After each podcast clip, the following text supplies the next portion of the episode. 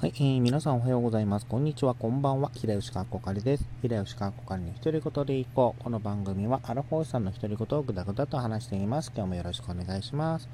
えー、今日なんですけれども、あの、ま、日曜の収録ということで、日朝、えー、仮面ライダーリバイスと、えー、前回ジャーの感想会をパパって言っていきたいなと思います。えまず、リバイスの9話なんですけれども、まあ、8話であの、温泉会のところで、あの大事の、まあ、中にいた、えーと、悪魔かげろうがその五十嵐家の,、まあ、あの温泉会というかお母さんの復帰を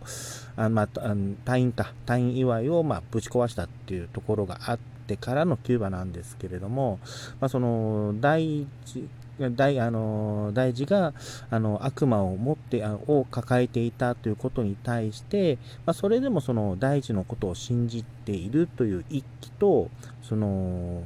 なんだろう大でその一気のその態度ちょっとあのいつものおせっかいはどうしたの？と、あのやけに、まあ、煮え切らないというか、いや、あのもやもやするというか、という、その、たあのさくらちゃんとの態度の、まあ、態度を見ながらですね、やっぱあの、家族って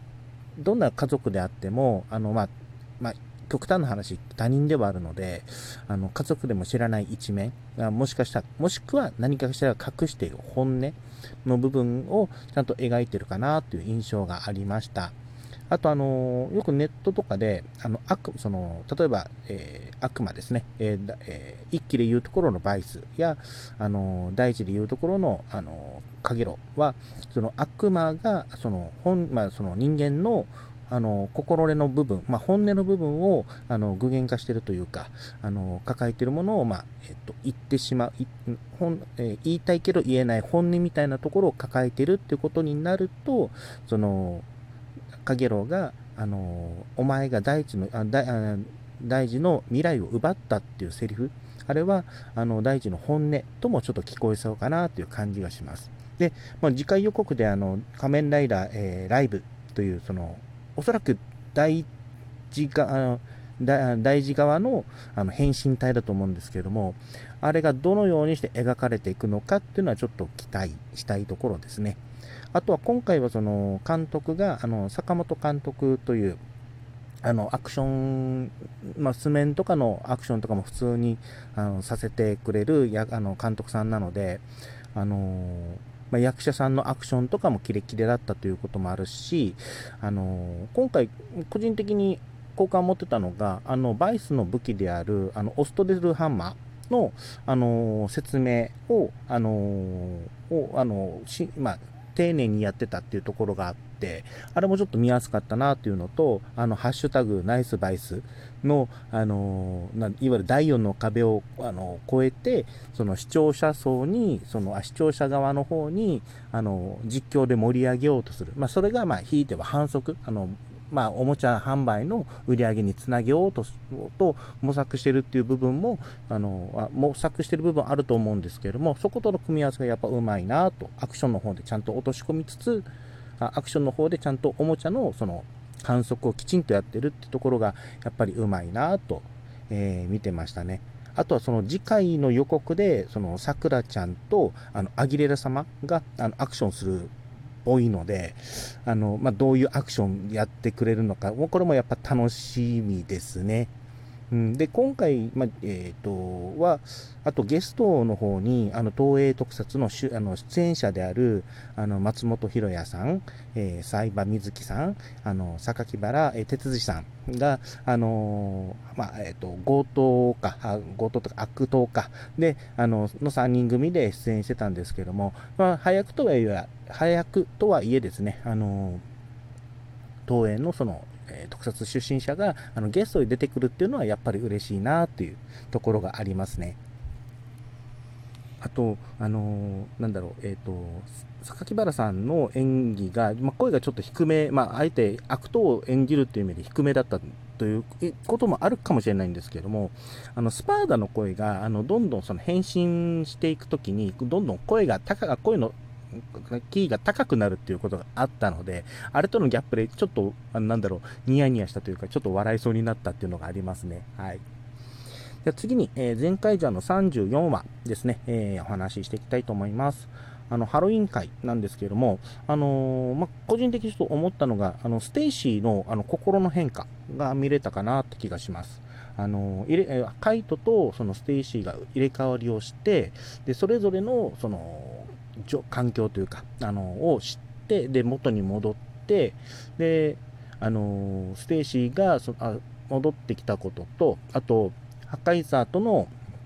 やり取りで、あの、まあ、協力していこうみたいな話になった時、最初それを否定してたんですけれども、で、否定して、かつ、あの、自分の手柄にしようとして、あの、ハロウィンワールドの頭、あの、かぼちゃヘッドを、あの、探しに行って、でも、あの、実際は、えっと、ハカイザーが持ってきたカボチャヘッドの方が本物だ、本物というか、今まで使っていたカボチャヘッドだっていうことになって、絶望する、あの、まあ、落ち込むんですけれども、で、その後に、その、ステイシーが持ってたカボチャヘッドで、あの、あカボチャヘッドをかぶったカボチャワールドが、あの、パワーアップして、あの、戦うということがあった、えー、ゼンカイ、ゼンカイジャーたちを、その、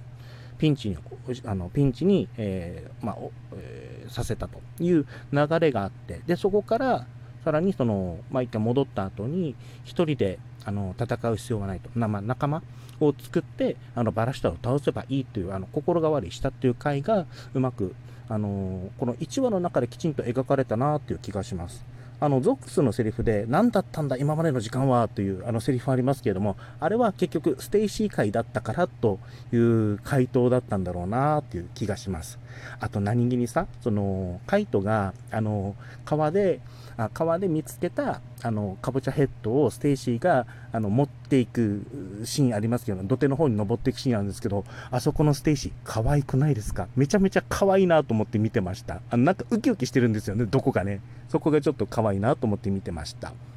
で、あと、まあ、予告であったように、あの、ハカイザーの正体についても触れられてたんですけれども、で、これが、あの、カイト以外も、あの、まあ、ゼンカイジャーの、あの、ジュランたちが、あの、知っているという、あの、状態ができたので、で、次回ではその、ハカイザーを倒そうとしても、あ倒そうとするカイトと、それを止めようとする、あの、ジュランたちっていう構図がどうも描かれるような節があるので、ここからどうまた話を持っていくのか、ちょっと波乱、あの、まあ、さっき言ったように、あの、ステイシーがハカイザーと協力、共闘を結びそうな雰囲気があるし、で、前回ジャガーも、その、破壊座を倒そうとするカイトと、その正体を知っているために止めようとするジュランたちっていう構図ができているので、次回以降どういう波乱であの話が進んでいくのかっていうのは、えー、見どこ今後の見どころの一つになるのかなっていう気がします。で、次にですね、あのあのバラシタラが、あの、ワールドの、あの、ワルドができるまで仕様がわからんって、あの、言った時に、あの、ゲゲも、ボッコワルド様も、あって、今までそこ気づかなかったんかいっていうところがあったと思うんですけれども、あれ、あの、まあ、逆、まあ、ギャグ界といえばギャグ界なんですが、逆に言うと今後、その、あの、ワールドの仕様を踏まえた上で、あの、作戦を、まあ、をえー、ね、より綿密な作戦を組めるという、まあ、どこかっていうのは今まではそのワールドの性質が分かった上で、まあ、ある種場当たり的な作戦だったのがあの今後そあのそれらも踏まえた上であの足用が分かってでそれを踏まえて作戦を組むというねあの、まあにねえーと、緻密さが増すと、まあ、増すとなるとワールドによってはあのめちゃくちゃ強いやつもいるので、あの今後また苦戦するっていう流れにもなるのかなと、あのワールドがま結果的に強化されるというか、というとこあの強化されるというか、ワールドのその力の有効活用が今後あの出てきて、まあ、ゼンカイジャーたちが苦戦するっていうシチュエーションが出てくるのかなと。思うと、これはこれでやっぱ見ものかなって気がします。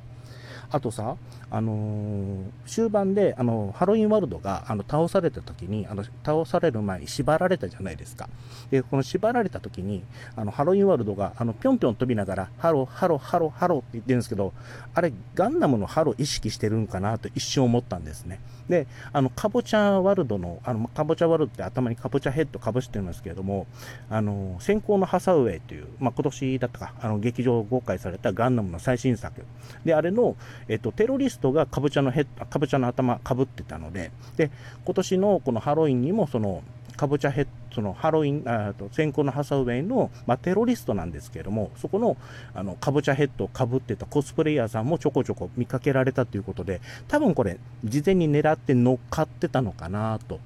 いう気もします。で、あと、最後に、あのー、この前回じゃなんですけど、まあ、これは CM の話なんですけども、あの、G ロッソ、シアター G ロッソっていう、その、東京ドーム C だったかなの中にある施設で、あのー、前回じゃの、まあ、えーとえー、スーパー戦隊のショーってやってますけれども、あの、素顔の戦士の CM が流れたっていうことなので、あ、そろそろもう終盤に来てるのかなと思って、ちょっと寂しくなったなって気がします。で、あと、今回その中に、あの、フリントちゃんも、フリントちゃんも普通にいたので、フリントちゃんと、あの、ステイシーもいたので、もしかしたら、フリントちゃん変身フラグでもあるのかなとか一瞬思ったりしました。どうなるんですかね？これちょっとたの、あの、まあ、自分はもういけないんですけれども、どういう、あの、どうなるのかちょっとだけ期待、ちょっと、あの、なる期待、まあ、多分実際見られる方もすんごい期待してるんじゃないかなって気がします。はい。ではですね、今日は、えっ、ー、と、前回じゃと、えー